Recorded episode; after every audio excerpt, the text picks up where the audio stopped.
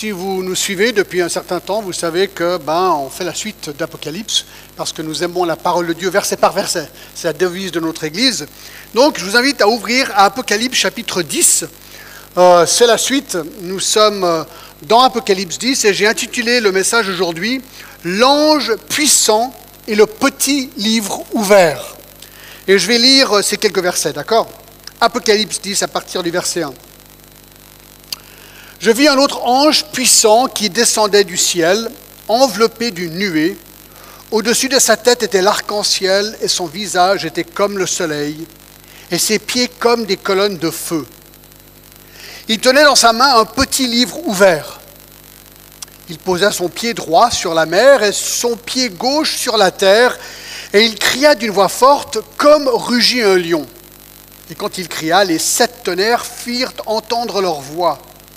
Et quand les sept tonnerres eurent fait entendre leur voix, j'allais écrire, mais j'entendis du ciel une voix qui disait, Celle ce qu'ont dit les sept tonnerres, et ne l'écrit pas.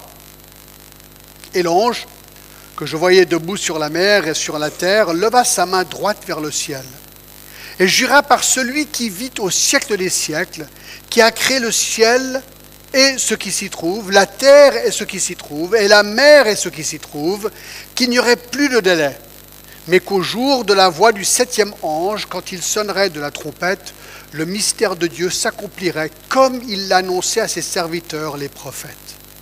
Et la voix que j'avais entendue du ciel me parla de nouveau et dit, Va, prends le petit livre ouvert dans la main de l'ange qui se tient debout sur la mer et sur la terre. Et j'allais vers, vers l'ange et lui disant de me donner le petit livre. Et il me dit, prends-le et avale-le. Il sera amer à tes entrailles, mais dans ta bouche il sera doux comme du miel. Je pris le petit livre de la main de l'ange et je l'avalai. Il fut dans ma bouche doux comme du miel. Et quand je lui avalai, mes entrailles furent remplies d'amertume. Puis on me dit, il faut que tu prophétises de nouveau sur beaucoup de peuples, de nations, de langues et de rois. Eh bien, que le Seigneur bénisse sa parole ce matin. Alors écoutez, regardez euh, le premier verset. Jean écrit, il dit, je vis un autre ange puissant. Arrêtons là un instant. Un ange puissant. Écoutez, franchement, on est dans le monde moderne aujourd'hui le monde des smartphones. Est-ce que vous croyez aux anges? Non, mais allez voir. Alors, merci, j'entends déjà des gens qui disent oui. D'accord mais, mais parlons un petit peu des anges avant de rentrer, parce que le texte, en fait, tout le texte parle d'un ange. Mais peut-être on devrait quand même se poser la question, mais, mais est-ce que ces anges, ça existe vraiment? C'est quoi un ange? Est-ce que vous savez ce que c'est un ange? Alors parlons juste quelques instants sur les anges, d'accord? Alors, premièrement, est-ce que les anges existent? Mais écoutez, je trouve ça intéressant que les anges sont mentionnés, tenez-vous bien, 273 fois dans la Bible. 108 fois dans l'Ancien Testament et 165 fois dans le Nouveau Testament. Cela veut dire que les anges sont mentionnés dans 40% des livres de l'Ancien Testament et dans 60% des livres du Nouveau Testament. Cela veut dire que les anges dans la Bible sont considérés normatifs. Oui, les anges, selon la Bible, existent. Oui, mais alors vous dites, mais alors attends, les anges, c'est quoi Comment, est-ce que les anges sont arrivés à être? Ben Écoutez, le psaume 148 nous le dit. Le psaume 148, 2, louez-le, donc louez Dieu, vous tous ces anges, louez-le, vous toutes ces armées.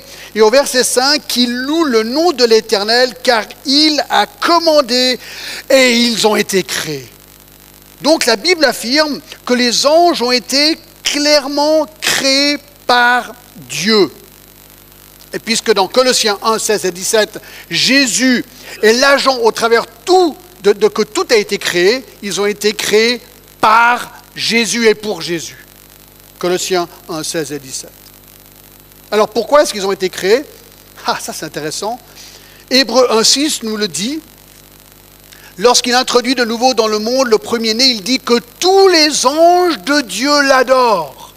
Lorsque Jésus est né, Dieu incarné en Jésus-Christ, tous les anges sont appelés à adorer celui-ci. Donc, leur premier but, c'est d'adorer Dieu. Mais au verset 14 du même, du même livre, euh, Hébreu 1, il est dit, ne sont-ils pas tous des esprits au service de Dieu?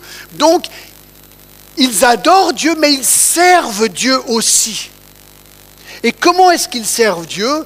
Eh bien, le psaume 103, 20 nous le dit. Le psaume 103, 20 nous dit Bénissez l'Éternel, vous ses anges, qui êtes puissants en force et qui exécutez ses ordres en obéissant à la voix de sa parole. Donc, les anges, leur but, c'est premièrement d'adorer Dieu.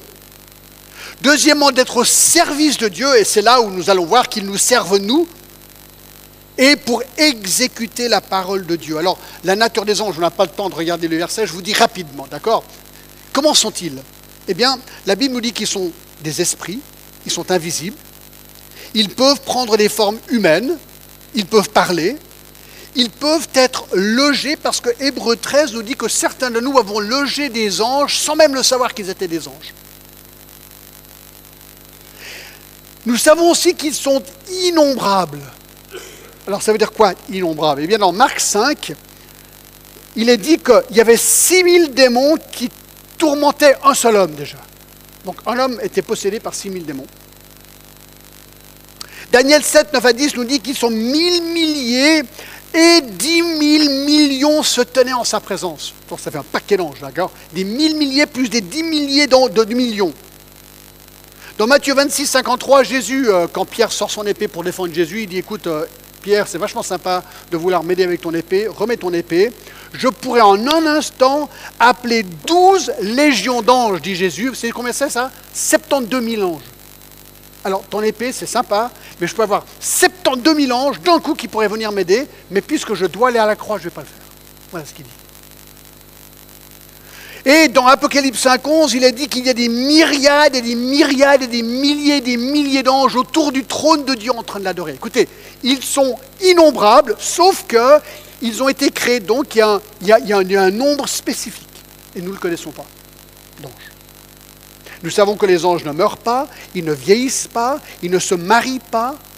Ils ont tous été créés bons au début, mais certains anges ont chuté plus tard en suivant Satan, Lucifer. On a vu ça dans Ézéchiel 28 et Ésaïe 14. Nous savons que les anges sont organisés. Il y a trois grandes catégories. Les anges de Dieu dans le ciel. Il y a des démons qui rôdent sur la terre. Et nous avons déjà vu des démons qui sont aujourd'hui dans un endroit, dans un enfer pour les démons qui s'appelle Tartarus.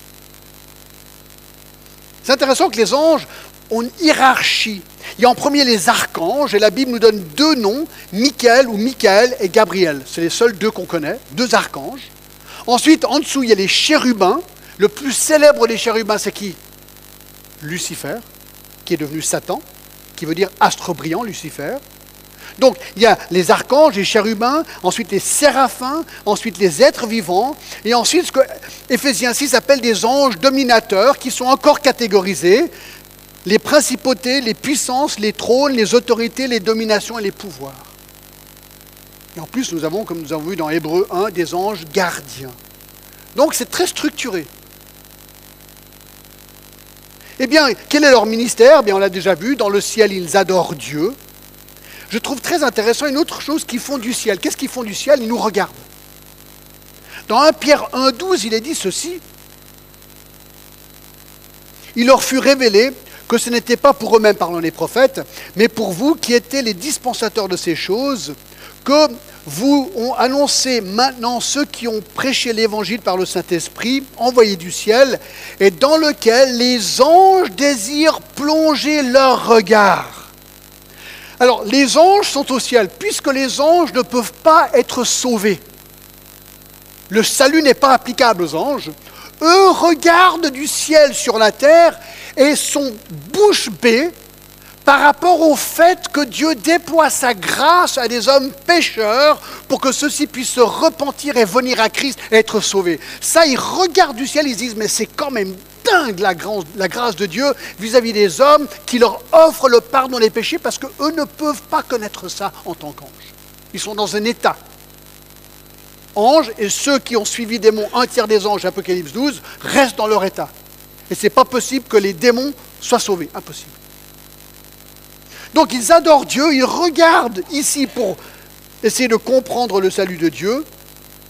On voit dans Apocalypse que Dieu les déploie parce qu'ils ont un rôle très spécifique sur le plan prophétique de Dieu dans l'avenir. Et comme on a vu dans le psaume 103, ils accomplissent la volonté de Dieu. Sur terre, qu'est-ce qu'ils font? Eh bien, premièrement, ils aident les sauvés à comprendre la volonté de Dieu. C'est vraiment intéressant dans euh, Matthieu 1 et le verset 20.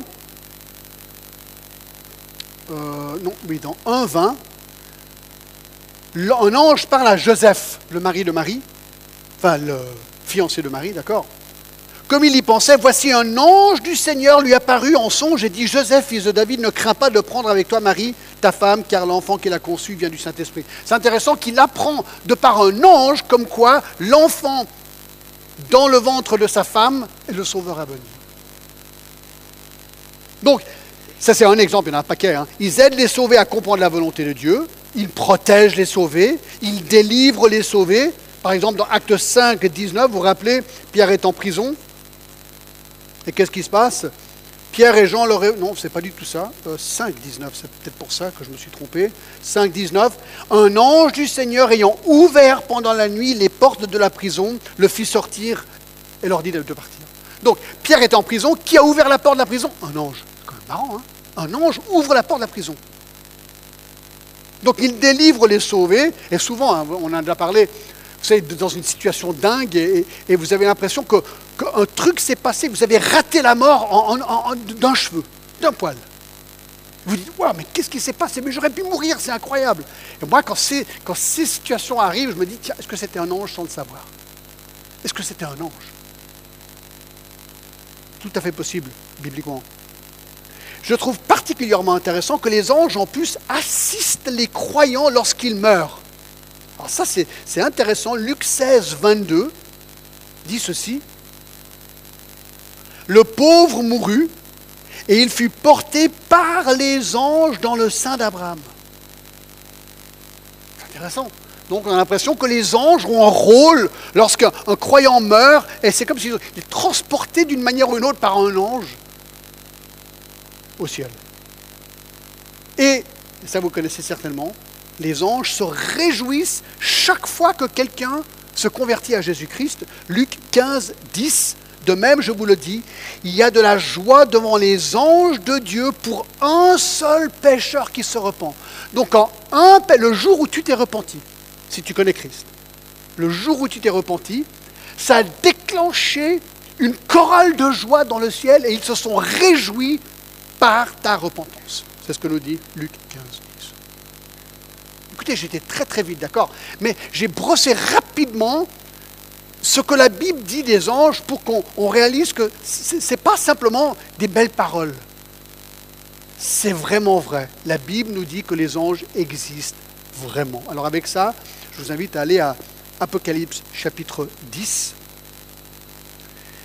Et peut-être juste avant de rentrer dans le texte, je, révise si vous êtes euh, ici en visite et vous ne connaissez peut-être pas le contexte, je vais juste brosser très rapidement euh, le contexte pour qu'on puisse euh, comprendre ce qui se passe ici. D'accord? Alors, l'apôtre Jean, c'est un des douze apôtres, est très vieux, il a presque 100 ans, il est en prison sur l'île de Patmos en Grèce parce qu'il a été persécuté pour sa foi. On est environ 95 après Jésus-Christ. Et là, il reçoit une vision de Jésus-Christ. Et cette vision, il l'écrit et c'est le livre de l'Apocalypse. D'accord? Et cette vision annonce que les temps de jugement pour les mondes est arrivé. Et il décrit comment vont se passer la fin des temps, jusqu'à la fin du monde. Alors les gens disent, ouais, écoute, tu crois vraiment ça? Ben écoute, c'est simple. Moi, comme j'ai souvent dit, voici la Bible. Tout ça, c'est déjà arrivé. Tout ce qui manque, c'est ça. Donc, ça, c'est le livre de l'Apocalypse. Donc, si ça déjà tout arrivé, je me dis que ça, ça va certainement arriver. C'est là où on en est. On regarde ce qui va se passer dans l'avenir. Alors, ça va être une série de jugements dévastateurs que Dieu présente en forme de sept sceaux, sept trompettes et sept coupes. Nous avons déjà examiné les sept sceaux au chapitre 6, une fausse paix amenée par l'Antichrist, Deuxièmement, des guerres planétaires où les hommes s'égorgent les uns les autres. Troisièmement, la famine. Quatrièmement, la mort avec un quart de la planète qui mourra donc qui représente, on avait vu, 2 milliards de personnes aujourd'hui. Le cinquième saut des martyrs, ceux qui ont été tués pour la parole de Dieu lors de la grande tribulation. Six des tremblements de terre, avec des météorites innombrables qui vont tomber sur la terre, où les gens vont se cacher dans les cavernes, dans les montagnes pour vouloir mourir. Et ils vont carrément parler aux montagnes pour que ces montagnes les écrasent et les tuent, parce qu'ils ont peur d'être jugés par l'agneau lui-même.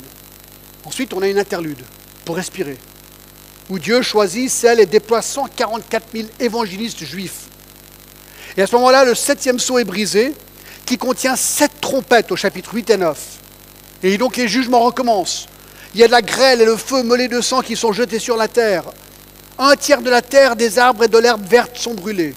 Une grande montagne embrasée par le feu, deuxièmement, est jetée dans la mer, et un tiers de la mer devient du sang, un tiers des poissons meurent, et un tiers des navires sont détruits. Troisièmement, une grande étoile ardente nommée Absinthe tombe sur la terre et contamine un tiers des fleuves et les sources d'eau. Beaucoup d'hommes meurent, nous dit le texte. Quatrième trompette, le soleil, la lune et les étoiles diminuent d'un tiers leur luminosité. Ça, c'est un, mot très difficile pour un Américain, d'accord? 5. Le puits de l'abîme est ouvert et une horde de démons qui ressemblent à des sauterelles tourmentent les hommes pendant cinq mois sans que ceux-ci puissent mourir. Sixième trompette, une autre armée de 200 millions de démons, c'est ce qu'on a vu la dernière fois, sont déliés et tuent encore un tiers des hommes. Et donc on voit qu'à ce stade, dans Apocalypse 9, il y a déjà la moitié de la planète tuée. La moitié du monde a déjà disparu, mort par ces jugements. Alors après tout ça, on se dit, ouais, le résultat, génial, les gens vont se repentir enfin. C'est tout le contraire. Chapitre 9, verset 20. Les autres hommes qui ne furent pas tués par ce fléau ne se repentirent pas de leurs œuvres ni de leurs mains. Ils ne cessèrent pas d'adorer les démons et les idoles d'or, d'argent et d'airain, de pierre et de bois, qui ne peuvent ni voir, ni entendre, ni marcher. Et ils ne se repentirent pas de leur meurtre, ni de leur enchantement, ni de leur débauche, ni de leur vol. Le résultat après tout ça, c'est que les gens s'endurcissent dans leur péché. Ils ne veulent rien savoir. Écoutez, c'est tellement violent tout ça que, merci Seigneur, il nous donne encore une pause au chapitre 10. On pouvoir respirer un peu. Et là, ça va recommencer au chapitre 11. Alors, qu'est-ce qui se passe au chapitre 10 Eh bien, le récit d'Apocalypse 10 tourne autour de l'activité d'un ange.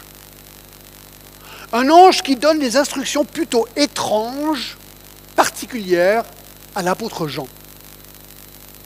Alors, on va regarder le portrait de cet ange, d'accord? Alors, bien sûr, la vraie action se passe avec ce que Jean va faire. Mais, mais, tout ce qui se passe avant que Jean va faire se passe autour d'un ange. Donc, on va, on va regarder l'ange pour arriver à l'action de Jean. D'accord? Alors, cet ange, nous allons voir sept particularités de cet ange qui retiennent notre attention. D'accord?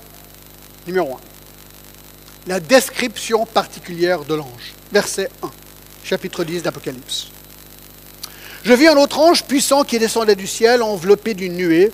Au-dessus de sa tête était l'arc-en-ciel, de son visage était comme le soleil, et ses pieds comme des colonnes de feu. Il tenait dans sa main un petit livre ouvert. Il posa son pied droit sur la mer et son pied gauche sur la terre. Alors, un autre ange, un autre ange, qui est cet ange? Le mot autre, alos, veut dire quelque chose d'une même sorte. Donc, cet ange semble être similaire aux autres anges mentionnés juste avant. Alors, certains commentateurs concluent que cet ange-ci n'est en fait pas un ange du tout, mais plutôt Jésus-Christ. Et la raison de cette conclusion est sa posture d'autorité sur la terre décrite au verset 2 et d'autres descriptifs qu'on va voir qui pourraient faire penser à Christ. Je l'admets, je l'admets, ça pourrait faire penser à Christ. Alors, c'est une interprétation plausible, mais je pense personnellement qu'il y a plus d'évidence qui nous fait conclure qu'il s'agit bien d'un ange ici. Premièrement, je vous donne quelques raisons, le mot je vis un ange puissant, le mot ange puissant, ou les deux mots ange puissant, a déjà été mentionné dans le chapitre 5, verset 2, pour décrire un ange et non pas Jésus-Christ. Donc on a quand même l'impression que ben, c'est un autre ange puissant comme celui de 5.2. De plus, dans notre texte d'aujourd'hui, il est dit au verset 1 que l'ange puissant descendait du ciel. Alors, il n'y a aucune évidence dans la Bible que Jésus descend du ciel au milieu de la période de la grande tribulation. Il vient chercher les siens au début de la grande tribulation, mais s'arrête sur les nuées, selon un Thessalonicien, et revient à la fin de la grande tribulation, où ses pieds se poseront sur le mont des Oliviers, selon Zacharie 14, 4. Entre deux, Jésus reste au ciel. Donc pendant cette période de sept ans, il vient et reprend les siens, il revient et reste, mais entre les deux, il n'y a aucune évidence comme quoi il revient à ce moment-là. Donc ce ne serait pas lui, ici. Par contre, il y a beaucoup d'instances où Dieu utilise des anges pour le jugement des hommes, comme ici. Il y a même, au chapitre 12, verset 9, une bataille entre Michel et Satan. Mais ça, on le verra quand on arrive au chapitre 12. Et on a l'impression que quand Jean parle de Jésus, dans Apocalypse, il y a toujours des, titres très spécifiques à lui. Par exemple, dans 1.17, quand je le vis, je tombais à ses pieds comme mort. Il posa sur moi sa... Euh, non, c'est pas 1.17 du tout. C'était peut-être 2.18 alors. 2.18, écrit à l'ange de... Oui, non, écoutez, ben, je ne sais pas où ils sont, mais c'est plutôt les termes christologiques comme ça. Quand il parle de Jésus, il parle l'alpha et l'oméga, par exemple, deux fois dans Apocalypse. Et donc, ce n'est pas ce qu'on voit ici pour l'ange. Et dernière chose, et ça c'est important, au verset 5 et 6, euh, cet ange va jurer au nom du Père, au verset 6. Il va faire un serment. C'est difficile à concevoir que Jésus ferait un serment comme celui-ci mentionné au verset 5 et 6, et surtout en levant la main droite au nom de Dieu. Non, Jésus étant Dieu, jurait à son propre nom. Alors, maintenant qu'on a fait cette petite étude, ça ne change rien, que ça soit Jésus un ange, ça ne change rien en fait dans l'histoire. Mais c'était quand même important de comprendre certains des enjeux vis-à-vis d'un et l'autre. Alors moi, je prends ça comme étant juste un ange normal et pas Jésus. Alors on apprend qu'il était puissant Alors, combien puissants sont les anges? Mais écoutez, juste, moi je pensais à 2 rois 19, 35, l'ange de l'éternel. Alors l'ange de l'éternel peut se référer à Jésus, l'ange de l'éternel ou un ange de l'éternel. Cet ange est venu, il a tué 185 000 personnes. C'est ce qu'on lui dit 2 rois 19, 35. Donc, quand il dit que l'ange est puissant, l'ange est puissant.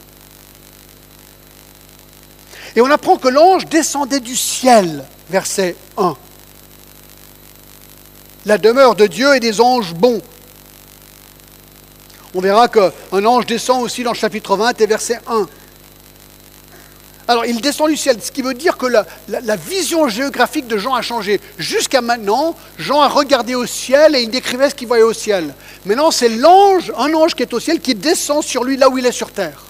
Donc, sa vision maintenant est une vision sur terre. L'ange descend vers lui. Et on apprend que l'ange est enveloppé d'une nuée. Son habit est une nuée. Alors apparemment, c'est un symbole de puissance, de majesté, de gloire. Les nuages sont souvent présents lorsque les êtres montent ou descendent du ciel, sauf qu'ici, les, nuages sont vraiment le vêtement de l'ange. On a vu aussi euh, dans les derniers messages que les nuages sont souvent associés au, jugement de Dieu. Et là, on sait qu'on est dans une période du jugement.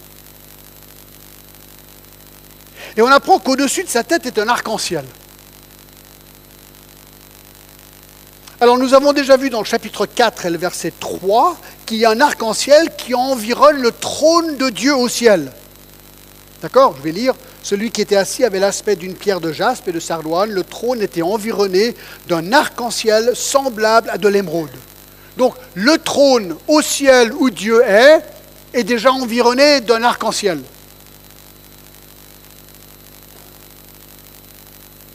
Ici, au-dessus de la tête de cet ange, il y a un arc-en-ciel. On a l'impression que l'arc-en-ciel est là pour accentuer la gloire, la gloire de Dieu en fait. Dans chapitre 4, verset 3, l'arc-en-ciel ressemble à de l'émeraude, donc avec une couleur dominante verte. Mais ici, l'arc-en-ciel semble être de couleurs diverses qui ressemblent à une sorte d'immense couronne sur la tête de l'ange.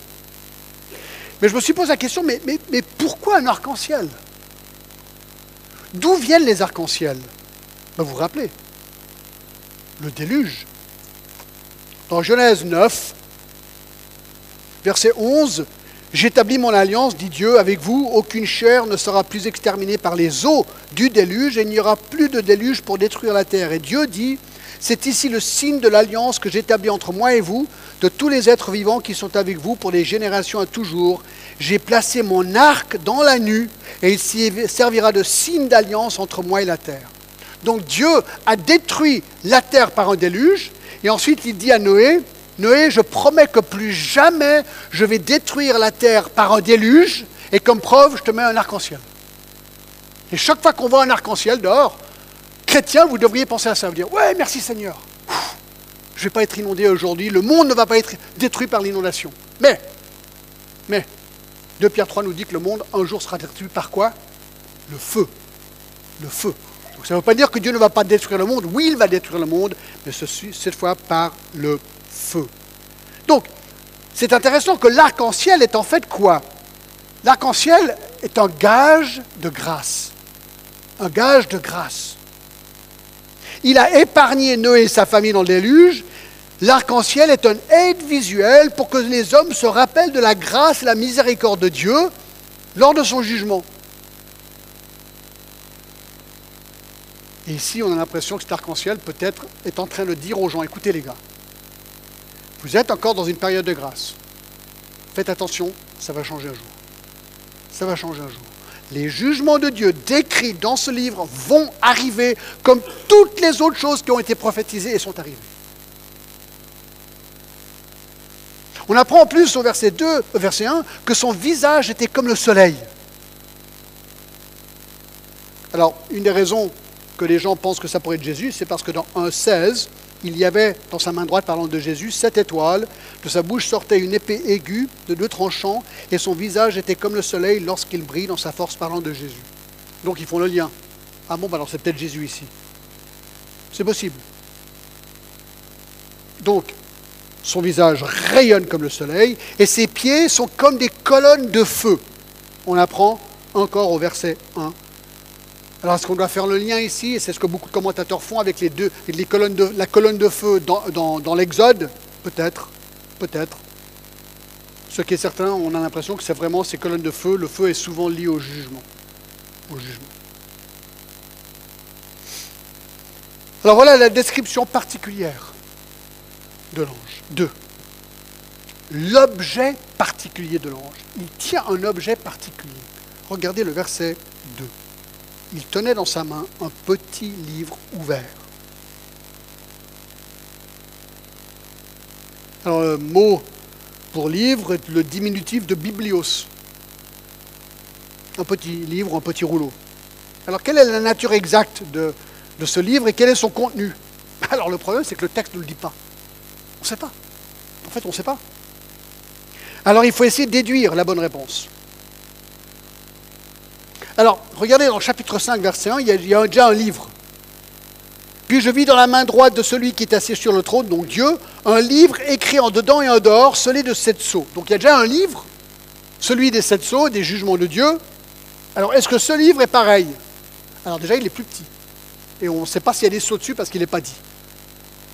Mais on connaît un petit peu le contenu parce qu'il dit au verset 7, mais qu'au jour de la voix du septième ange, quand il sonnera de la trompette, oui voilà c'est ça, le mystère de Dieu s'accomplirait, comme il l'a annoncé à ses serviteurs le prophète. Donc on a l'impression que ce petit livre ouvert contient les mystères de Dieu qu'il accomplirait. Et au verset 11, puis on me dit, il faut que tu prophétises de nouveau sur beaucoup de peuples, de nations, de langues et de rois. On a l'impression de nouveau que ce livre est lié avec les prophéties que Jean doit encore donner, qui sont la suite de l'Apocalypse ici. Et le livre est petit parce qu'au verset 10, regardez, je pris le petit livre de la main de l'ange et je l'avalais. Alors, est-ce que ce livre est lié avec le livre de 5.1 j'ai l'impression que oui, c'est qu'une impression, je me trompe peut-être, d'accord? J'ai l'impression qu'il contient tout simplement le reste des jugements à venir dans le livre de l'Apocalypse. Donc voilà, l'ange est là, il tient ce livre ouvert dans sa main. Troisième chose qu'on apprend de lui, la posture particulière de l'ange. Chapitre 2 encore, il posa son pied droit sur la mer et son pied gauche sur la terre. Écoutez, pour poser un pied droit sur la euh, mer et le pied gauche sur la terre, il faut être vraiment grand. D'accord? Je pense qu'ici montre la taille énorme de cet ange depuis la perspective de Jean dans cette vision. Bien sûr, euh, c'est une posture d'autorité visuelle de Dieu sur le monde. C'est ça, hein, l'Apocalypse, l'écriture apocalyptique, c'est pas toujours évident. Mais c'est ce qu'on conclut. Quatre. Quatre. Le cri particulier de l'ange. Verset 3. Et il cria d'une voix forte comme rugit un lion. Et quand il cria, les sept tonnerres firent entendre leur voix. Et quand les sept tonnerres eurent fait entendre, leur voix, j'allais écrire, mais j'entendis du ciel une voix qui disait Celle ce qu'ont dit les sept tonnerres et ne l'écris pas. Alors cet ange est là, il a son livre dans la main, il est debout. Soudainement, l'ange crie. Et, le texte nous dit que le, cri de l'ange ressemble à un lion rugissant. Alors, que, je ne sais pas si vous êtes déjà allé en Afrique. Moi, j'étais en Afrique une fois, j'étais à Uganda. Mais j'ai jamais entendu le lion rugir, d'accord? Mais j'ai vu des girafes, mais elles, sont silencieuses, d'accord? Et des hippopotames aussi, j'ai vu, j'ai vu plein d'animaux, mais j'ai jamais vu un lion qui rugit. Mais je me dis, à un moment donné, euh, le gars avec qui j'étais, il m'a dit, John, parce qu'il y avait une girafe là-bas, il m'a dit, tu vas aller caresser la girafe. J'ai dit, ouais Il dit, écoute, alors moi je m'arrête là avec la jeep, tu sors, alors il y avait de l'herbe très grande, mais tu, vas là-bas, tu essaies de la caresser. Je dis, ah, trop bien. J'étais avec mon fils James. Alors on sort, on met les pieds par terre, et là il y a de l'herbe jusqu'à l'aide, il a dit, ceci. Bon, fais, un petit peu attention, il pourrait y avoir un lion. J'ai dit, non, mais t'es malade ou quoi? Elle a dit, mais non, mais vas-y, vas-y, vas-y. Alors, j'étais pas trop rassuré, quoi, d'accord? Alors, on est allé vers la girafe pour essayer de la caresser, et je m'attendais à un lion, mais je me suis dit, mais est-ce qu'il y a vraiment un lion? Et, là, j'ai eu peur, mais si j'avais entendu le lion rugir, alors là, mes amis, là, je ne sais pas ce que j'aurais fait. Alors, c'était en vain d'essayer de caresser une girafe, parce que tu t'approches, puis elle part. C'était très beau à voir, d'accord Mais tout ça pour dire que j'ai jamais entendu un lion rugir, jamais. Mais son cri était comme ce lion. Et ce qui est intéressant, c'est que le cri spécifique n'est pas divulgué. Qu'est-ce qu'il dit dans ce cri On ne le sait pas. Alors bien sûr, les cris forts sont fréquents dans l'Apocalypse, qui, je pense, soulignent l'intensité des événements. Quelque part, on a l'impression que tout le monde est en train de crier. C'est tellement intense tous ces jugements, les gens crient, quoi. On le voit ça dans 1, 10, 5, 2, 12, 6, 10, 7, 2, 10, etc. Il y a plein d'endroits où les gens, où quelqu'un crie. Alors je pense que ce cri d'un lion rugissant, du moins ce, son, euh, accentue encore plus le drame ici. Dans Osée 11, 10, Dieu rugit et même Satan rugit dans 1 Pierre 5, 8. Donc, ça, ça nous fait, comment dire, ça exige une attention immédiate vis-à-vis -vis de ce qui va se passer. Mais notez ce qui se passe au moment de ce cri. Quand il cria, nous dit le texte, les sept tonnerres firent entendre leur voix. Vous dites, wow, John, alors là, là, je suis un peu paumé, d'accord? Tenez-vous, bien, d'accord? On va essayer d'éclaircir tout ça. Donc, l'ange crie, comme un lion rugissant, et quand il crie, sept tonnerres parle. C'est clair, vous ne trouvez pas? Attendez voir. Alors, ce qui est intéressant, c'est que rien n'est dit par rapport aux sept tonnerres, qui implique que probablement les lecteurs du premier siècle comprenaient de quoi il parlait. Alors, essayons de comprendre. C'est quoi ces sept tonnerres qui parlent? Alors, ce qui est intéressant, c'est qu'au verset 4, quand les sept tonnerres eurent fait entendre leur voix, j'allais écrire Jean a compris. Sinon, il n'aurait pas pris une plume pour aller écrire ce qu'il entendait. Donc, c'était quelque chose d'audible et clair. Beaucoup de gens font le lien de commentateurs avec Jean 12 en premier, et verset 28, qui dit Père, Jésus dit, glorifie ton nom, et une voix vient du ciel, je l'ai glorifié je le glorifierai encore. La foule était là, et qui avait entendu disait que c'était un coup de tonnerre. L'autre disait, un ange lui a parlé. Parce que ce sont sept tonnerres qui parlent. Donc, Les gens font le lien avec ce verset que je viens de lire, mais surtout avec le psaume 29, 3, qui dit La voix de l'Éternel retentit sur les eaux. Écoutez le mot voix. D'accord? 1. La voix de l'Éternel retentit sur les eaux. Le Dieu de gloire fait gronder le tonnerre. L'Éternel est sur les grandes eaux. 2. La voix de l'Éternel est puissante. La voix de l'Éternel est majestueuse. La voix de l'Éternel brise les cèdres. L'Éternel brise les cèdres du Liman. Verset 7. La voix de l'Éternel fait jaillir des flammes de feu. 8. La voix de l'Éternel fait trembler le désert. Verset 9. La voix de l'Éternel fait enfanter les biches. Sept fois, le mot voix apparaît pour parler de la voix de Dieu dans le psaume 29. Et donc, la conclusion, et tout ça, on pense peut-être que la voix des sept tonnerres sont peut-être les voix de Dieu ou la voix de Dieu, comme on voit dans le psaume 29. Ce serait l'explication par Dieu des jugements à venir encore. Faisant le lien avec le psaume 29, 3 et 9. Mais regardez verset 4 encore de l'autre texte. Quand les sept tonnerres eurent fait entendre leur voix, donc possiblement la voix de Dieu qui annonce les jugements à venir encore, j'allais écrire, dit Jean, mais j'entendis du ciel une voix qui disait Celle ce qu'on dit ces sept tonnerres et ne l'écrit pas. Alors, il y a l'ange qui crie, une fois qu'il crie comme un lion rugissant, il y a sept tonnerres qui crient, probablement la voix de Dieu qui annonce les jugements encore à venir. Jean, il dit Waouh Alors il prend sa plume et il veut commencer à écrire.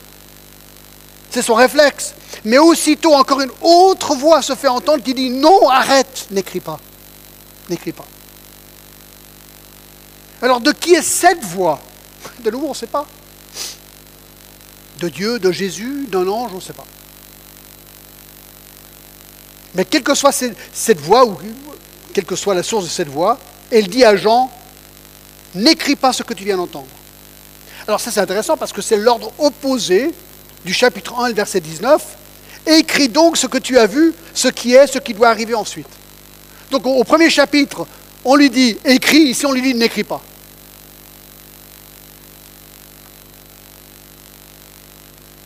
Alors vous savez ce que ça veut dire? Moi j'étais intrigué par ça. Ça veut dire que le livre de l'Apocalypse n'est pas la révélation complète de ce qui va arriver. Parce que Jean a eu des... Ces sept voix lui ont parlé, donc si c'est la voix de Dieu, il lui a dit, n'écris pas. Donc il y a des choses qui ont volontairement été cachées pour qu'on ne les sache pas.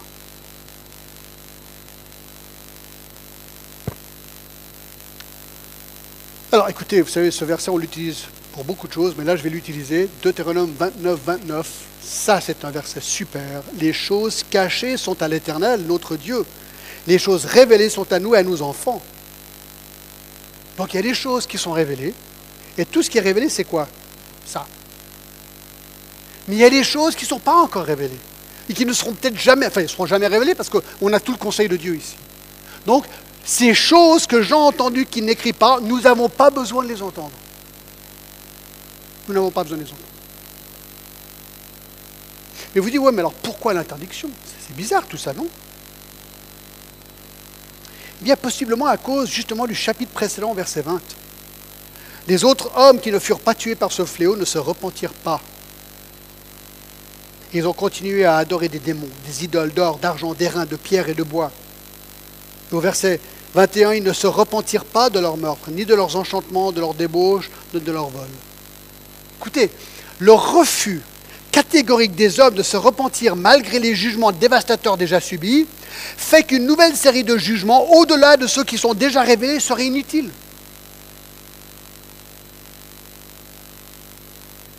Et c'est pour ça, justement, dans le verset 6 de notre texte aujourd'hui, l'ange va dire qu'il y aura un délai.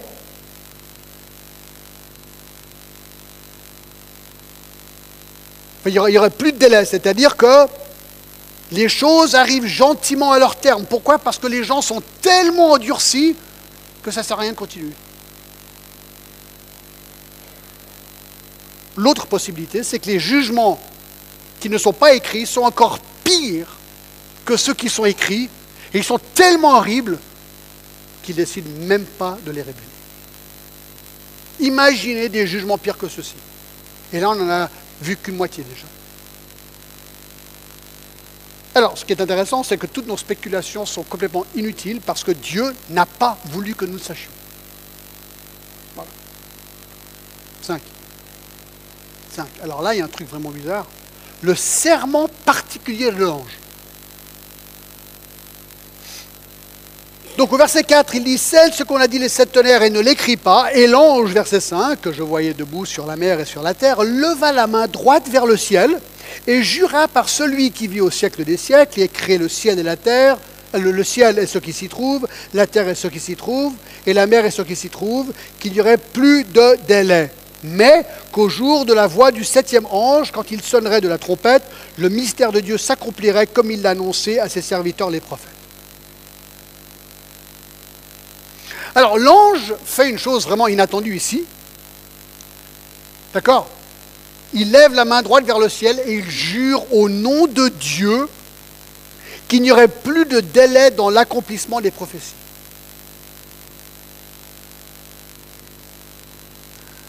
Alors il lève la main droite parce qu'il tient le livre dans la main gauche. C'est la posture habituelle pour un serment selon Daniel 12, 7. Alors vous dites, mais pourquoi un tel serment? Pourquoi, pourquoi est-ce que cet ange jure comme ça? En fait, ça me montre comment on étudie la Bible. C'est-à-dire que moi, quand je vois un truc comme ça, je me dis, mais pourquoi? Pourquoi c'est là? Pourquoi est-ce qu'un ange jure? Il faut toujours poser des questions. Hein. c'est ça, c'est le travail de l'observation d'un texte. On pose des questions. Mais pourquoi? Où? Quand? Comment? Avec qui? Pour quelle raison? Pourquoi? Pourquoi il jure là? L'ange promet de manière solennelle comme quoi ce qui va arriver maintenant est vrai. Il ne ment pas. Il jure au nom de Dieu qui veut dire qu'il affirme que s'il ment, Dieu le jugera lui-même. Au verset 6, l'ange jura par celui qui vit au siècle des siècles, qui a créé le ciel et ce qui s'y trouve, la terre et ce qui s'y trouve, et la mer et ce qui s'y trouve. Alors, l'ange souligne deux attributs de Dieu, son éternité, il vit des siècles au, siècle des siècles, et son pouvoir de créer le ciel, la terre et la mer et tout ce qui s'y trouve. L'ange affirme sans ambiguïté le fait que Dieu est le créateur de toutes choses, le ciel, la terre, la mer. Point final. Et on voit ça tout au long de l'Apocalypse où Dieu est considéré le Dieu créateur. Dans chapitre 4, verset 11, tu es digne, notre Seigneur, notre Dieu, de recevoir la gloire, l'honneur et la puissance, car tu as créé toutes choses, et c'est par ta volonté qu'elles existent et qu'elles ont été créées. Vous savez, moi, je fais un truc des fois quand, quand je suis en train de discuter avec quelqu'un qui n'est pas croyant, et qui dit Ouais, mais non, mais tu sais, euh, on vient des singes, l'évolution, euh, il n'y a pas de Dieu, Dieu ne nous crée pas. Alors voici ce que je fais. Si je suis chez moi et j'ai un verre avec une rose. C'est pas souvent que j'en ai une, d'accord? Mais s'il y en a une, c'est le top du top. Vous prenez votre, votre fleur et vous la mettez dans le verre. Ensuite, vous dites ceci à la personne. Surtout si ça doit être un beau verre, peut-être en cristal ou quelque chose. Vous dites à la personne, écoute, j'aimerais te poser une question. Qui a créé le verre? Voici ce qu'ils vont faire. Attends, je vais regarder. Ils vont regarder dessous et ils vont dire, ah ouais, euh, donnez-moi un nom de, de quelqu'un qui a créé du verre. Cristal. Donnez-moi quelque Quoi? Il n'y a pas un cristallier, vous connaissez? Louis, Saint-Louis, c'est pas Saint-Louis, je crois, non? C'est Saint-Louis qui a créé le verre. Ok. Qui a créé la fleur? Ah oui, alors là, c'est l'évolution. Tu réponds ceci. Je ne comprends pas. Une fleur, c'est vivant, c'est extrêmement complexe. Ça commence avec une petite, euh, un petit grain, ça pousse, du vert, des couleurs, ça sort, c'est génial. Un verre, c'est un bout de verre. C'est beaucoup plus complexe qu'une fleur. Toi, tu as affirmé sans même y réfléchir que le verre doit avoir un créateur, et pourtant un verre, c'est hyper simple. Alors, c'est même pas logique de dire que le verre a un créateur, comme tu viens de le dire, et de dire que la rose, qui est beaucoup plus complexe, c'est un coup de peau. C'est pas logique. Tu affirmes que ta chaussure a été créée par un. Oh, j'ai oublié de retrousser. D'accord. Tu vas, affirmer sans, état d'âme que la chaussure a été créée par quelqu'un, mais ton cœur et ton œil et tes poumons et ta vie, ça c'est un grand coup de peau. C'est même pas logique. Et là, ils doivent conclure qu'ils ne sont pas logiques. J'ai déjà essayé ça avec des scientifiques Et là, ils disent, c'est quand même pas faux, mais ils ne veulent pas vraiment l'admettre. Parce qu'ils seraient obligés alors d'admettre qu'il y a un Dieu créateur. Et si tu admets qu'il y a un Dieu créateur, ça veut dire que c'est possible que ce Dieu m'a créé et donc que je suis redevable moralement à lui. Et c'est ça ce que les gens ne veulent pas. La Bible affirme que Dieu nous a créés, comme on le voit ici. Il a tout créé.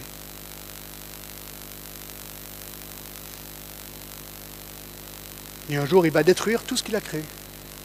Et créer, remplacer la terre et le ciel que nous voyons avec une nouvelle terre et un nouveau ciel. Mais ça, il faudra venir à la fin de l'Apocalypse pour le voir.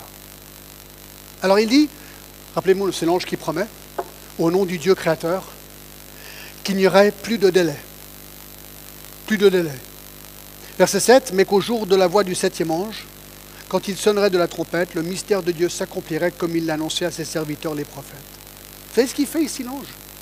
Il annonce tout simplement, en jurant, au nom du Dieu créateur, que les jugements de la septième trompette est imminente. Parce qu'on n'a que vu six trompettes jusqu'à maintenant. Qui vont commencer au chapitre 11, verset 15. Et on apprend encore que le son de la septième trompette durera des jours. C'est ce qu'il dit au verset 7. Mais qu'au jour de la voix du septième ange, qui sonnerait de la trompette, le mystère de Dieu s'accomplirait. Vous vous rappelez que le septième sceau contenait les sept trompettes, et la septième trompette contient les sept coupes. Et puisque les coupes sont la dernière série des jugements, la septième trompette marque la fin des jugements. Donc, l'ange est en train de dire, la fin est en vue. Mais on n'y est pas tout à fait encore. Mais je te jure que ça va arriver. Au nom du Dieu créateur. Ne vous en faites pas, ça va arriver. Voilà ce qu'il est en train de dire. Le verset 7, quand il sonnera de la trompette, le mystère de Dieu s'accomplira comme il l'a annoncé à ses serviteurs, les prophètes. Les mystères de Dieu veut simplement dire qu'ils étaient cachés, maintenant qu'ils sont révélés. Alors ici, dans Apocalypse 17, le mystère de Dieu s'accomplirait comme il l'annonçait à ses serviteurs les prophètes. C'est simplement l'avenir prophétisé par les prophètes qui vont s'accomplir. Combien de prophètes dans l'Ancien Testament ont parlé de la fin des temps? Ben, Il y a Daniel, Ézéchiel, Ésaïe, Jérémie, Joël, Amos, Zacharie. Jésus a prêché tout un sermon, Matthieu 24, sur la fin des temps. Et que dire du chapitre de 2 Thessaloniciens 2 sur l'Antichrist? On verra ça aussi quand on arrive au chapitre 13. Et bien sûr, l'Apocalypse nous explique ce qui va se passer. Bien aimé, les prophéties concernant la fin des temps sont toutes simplement époustouflantes. J'ai toujours dit, hein, la preuve ultime, si quelqu'un vous dit, ouais, mais la Bible, tu crois que c'est vrai? Bien sûr que c'est vrai. Ouais, mais comment tu sais vraiment? Pour moi, c'est toujours une réponse, les prophéties. Les prophéties. Les prophéties, juste les prophéties sur la venue de Jésus sont tellement époustouflantes Écoutez, même. Écoutez, la ville de sa naissance a été prophétisée. Michée 5.1. Il faut le faire. Il y a des centaines d'autres prophéties sur Jésus. On en a déjà beaucoup parlé, d'accord? Alors, mettez-vous à la place de ceux qui reçoivent cette lettre, sous la persécution, à Rome, premier siècle, face à ces épreuves énormes, et pensez à nous, parce que nous sommes face à des épreuves énormes, persécutions, eh bien, ce livre devient vraiment encourageant. Imaginez l'encouragement de savoir que tout se passe comme prévu. Tout se passe comme prévu dans le monde, sans délai. Tout ce qui va arriver arrivera exactement comme Dieu l'a annoncé et comme ça va devoir se faire. Donc lorsque tu galères, lorsque tu es dans l'épreuve, ne panique pas. Non, remets-toi entre les mains de Dieu. Dieu contrôle. Dieu contrôle. Et combien de fois je pense au psaume 2 quand je me dis aïe, aïe, aïe, aïe, aïe. Tu regardes les politiciens, tu regardes dans le monde, tu regardes les nouvelles, tu as l'impression que le monde va exploser un de ces jours, d'accord? Pourquoi les tumultes parmi les nations? Psaume 2, ces vaines pensées parmi les peuples, pourquoi les rois de la terre se soulèvent-ils et les princes se liguent-ils avec eux contre l'Éternel et contre son oint? Brisons leurs liens, délivrons-nous de leurs chaînes. Celui qui siège dans les cieux rit. Le Seigneur se moque d'eux, puis il leur parle en sa colère. Il les épouvante dans sa fureur. Vous savez ce qu'il est en train de dire? Dieu est là, et le monde est là, et dit, écoutez les gars, tout est sous le contrôle. Et vous qui vous livrez contre moi, franchement, consultez la parole de Dieu et regardez votre avenir. Voilà ce qu'il est en train de dire. Regardez quel va être votre avenir. Repentez-vous, repentez-vous, repentez-vous. Alors dernière chose, la demande particulière de l'ange, on retourne dans notre texte. D'accord? Verset 8. Et la voix que j'avais entendue du ciel me parla de nouveau et dit, va, prends le petit livre ouvert dans la main de l'ange qui se tient debout sur la mer et sur la terre. Et j'allais vers l'ange en lui disant de me donner le petit livre, et il me dit, prends-le et avale-le. Il sera amer à tes entrailles, mais dans ta bouche il sera doux comme du miel. Je pris le petit livre de la main de l'ange et je l'avalai. Et il fut dans ma bouche doux comme du miel, mais quand je l'eus avalé, mes entrailles furent remplies d'amertume. Puis on me dit, il faut que tu prophétises de nouveau sur beaucoup de peuples, de nations, de langues et de rois. Alors il y a une sorte de tournant qui, arrive, cette, cette demande particulière de l'ange. Ce tournant se déroule dans le récit. La voix qui avait déjà entendu Jean lui parle et lui dit d'aller vers l'ange qui était debout sur la terre et sur la mer et de prendre le petit livre ouvert qui se trouve dans sa main gauche. Il obéit, il lui demande de lui donner le livre, il prend donc le livre, donc il a son rouleau, ce livre. Alors c'est la suite qui est étonnante, et il me dit, prends-le et avale-le. Avale-le. Il sera amer à tes entrailles, dans ta bouche il sera doux comme du miel.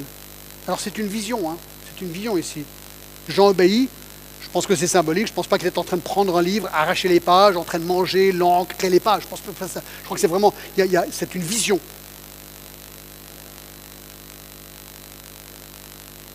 Le livre est petit. Il fait ce que l'ange lui dit de faire.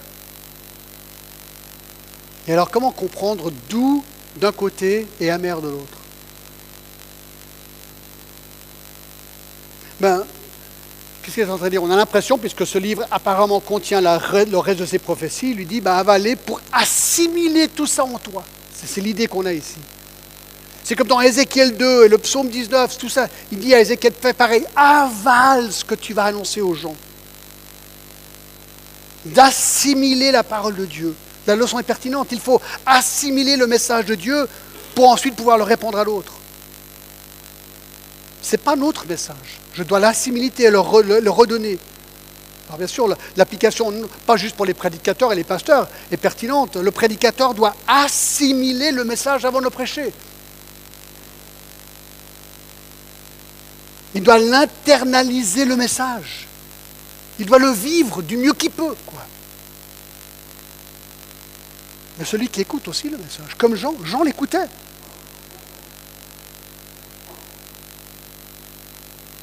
Alors c'est quoi l'effet? Au verset 10, il prit le petit livre, il l'avalait. D'un côté heureux, de l'autre côté amertume. Alors, qu'est-ce que fait la parole de Dieu? Alors, le côté joyeux, c'est vrai, la joie, Jérémie 15, 16, psaume 19, 9, les paroles se sont trouvées devant moi et je les ai dévorées. Tes paroles ont fait l'agrément et la joie de mon cœur. Ah. Ceux qui lisent la parole de Dieu, vous le savez, vous êtes déprimés, vous lisez la parole de Dieu, tout le coup ça va mieux. La paix, il y a beaucoup de paix pour ceux qui aiment ta loi. Ésaïe 48. Des exaucements à la prière. Jésus dit, si vous demeurez en moi et que mes paroles demeurent en vous, demandez tout ce que vous voudrez, cela vous accordé. Waouh sanctifie-les par ta parole. Euh, euh, comment il dit ça? Jean 17, 17. Sanctifie-les par la vérité, car ta parole est vérité. La parole nous sanctifie, elle nous donne sagesse, elle nous donne pureté, elle nous donne direction. Oh, comme j'aime ta loi C'est ma bénédiction toute la journée, nous dit le psaume 119, 97. Alors d'un côté, la parole nous donne la joie, mais de l'autre côté, la parole est amère pour ceux qui la rejettent surtout. Et pour ceux qui réalisent, waouh, regarde ce qui va arriver aux gens qui ne se repentent pas. Les jugements décrits dans ce livre de l'Apocalypse les attendent. Que ce soit sur terre si ces choses arrivent pendant qu'ils sont sur terre, ou s'ils meurent sans Christ et qu'ils se retrouvent jugés par Dieu devant le grand trône blanc qu'on verra plus tard. Et ils vont devoir faire face aux peines éternelles. Pourquoi? Parce qu'ils vont devoir souffrir pour leurs péchés au lieu de permettre que Jésus ait souffert pour eux. Donc Jean expérimente ces deux sensations. D'un côté la joie et de l'autre côté l'amertume. Et si vous connaissez les gens à qui vous avez annoncé l'évangile et l'ont rejeté, c'est dur. C'est dur. C'est cette amertume qui est décrite ici. Et il termine au verset 11. Puis on me dit, il faut que tu prophétises de nouveau sur beaucoup de peuples, de nations, de langues et de rois. Continue. Annonce, prophétise, avertis. N'hésite pas. Dis-leur et dis-leur en cœur. Vous savez, j'y pense souvent. Hein. Moi, je ne sais pas qui écoute ça, parce qu'il y a le site et aussi la radio, donc ils écoutent tous ces, ceux qui écoutent. Mais je me demande combien de gens ils écoutent deux minutes et ils éteignent. C'est du n'importe quoi, là. Il plane, ce pasteur. Non, pas du tout. Non. J'essaye d'être fidèle à ce que la parole de Dieu dit. Alors il dit, prêche, prophétise à qui? À tout le monde, à beaucoup de peuples, de nations, de langues et de rois. Dis-le. Dis-le. Sois fidèle. On était un peu long ce matin. Je termine avec ça. Conclusion rapide. Numéro 1. Application. Application. Numéro 1. Les anges existent et nous aident. Ça, ça devrait créer de la joie. 2. Les pauses sont une bonne chose. Apocalypse 10, c'est une pause. Dimanche prochain, on rattaque les jugements. 3. Dieu a tout créé, toi et moi inclus. Il contrôle tous les événements de notre vie. Nous pouvons nous reposer dans la providence de Dieu. 4. Les jugements décrits vont arriver. L'ange a fait un serment. Il a juré. 5 mangeons et avalons la parole de Dieu. Elle sera douce pour nous, mais rappelons-nous que ceux qui ne l'acceptent pas, elle sera amère pour eux. Et finalement, n'ayons pas honte et soyons courageux d'annoncer ces vérités autour de nous. Amen. Ah Seigneur, vraiment, euh, nous te remercions pour euh, l'Apocalypse. Quel livre incroyable. Et même si certaines des choses sont un peu compliquées, j'avoue. Seigneur, euh, c'est un langage apocalyptique, c'est une vision. J'envoie des choses, il les décrit comme il les voyait à son époque. Seigneur, nous, on fait du mieux qu'on peut pour essayer de comprendre. Mais ce qui est encourageant, c'est que tu nous as donné le livre. Et apparemment, ce qu'on comprend est assez pour comprendre. Sinon, tu ne l'aurais pas donné comme ça, Seigneur. Et donc, nous te remercions parce que ce qui est sûr, c'est que la fin des temps arrive rapidement, Seigneur. Nous ne savons pas quand toutes ces choses vont arriver, mais nous voulons être prêts. Et donc je te remercie pour euh, cette étude. Et s'il y a quelqu'un ici, Seigneur, ce matin, qui ne connaît pas Jésus-Christ encore, eh bien qu'il sache qu'ils vont devoir payer eux-mêmes pour leurs péchés. Et pourquoi, Seigneur, pourquoi est-ce qu'ils paieraient eux-mêmes pour leurs péchés lorsque Jésus a déjà pris sur lui leur jugement Seigneur, que ces personnes disent oui à Jésus, oh Jésus, pardonne mon péché, donne-moi la vie éternelle, comme tu le promets à ceux qui se confient en toi. Donc Seigneur, nous te bénissons et nous te remercions pour toutes ces choses au nom de Jésus. Et encore, j'aimerais te remercier pour la famille Marche qui va nous quitter, Seigneur, et que ce repas aujourd'hui puisse être un moment d'encouragement pour nous, que nous puissions les entourer, les remercier, Seigneur, et que tu bénisses cette famille richement pour tout ce que tu vas faire encore dans leur vie, Seigneur, au nom de Jésus. Amen.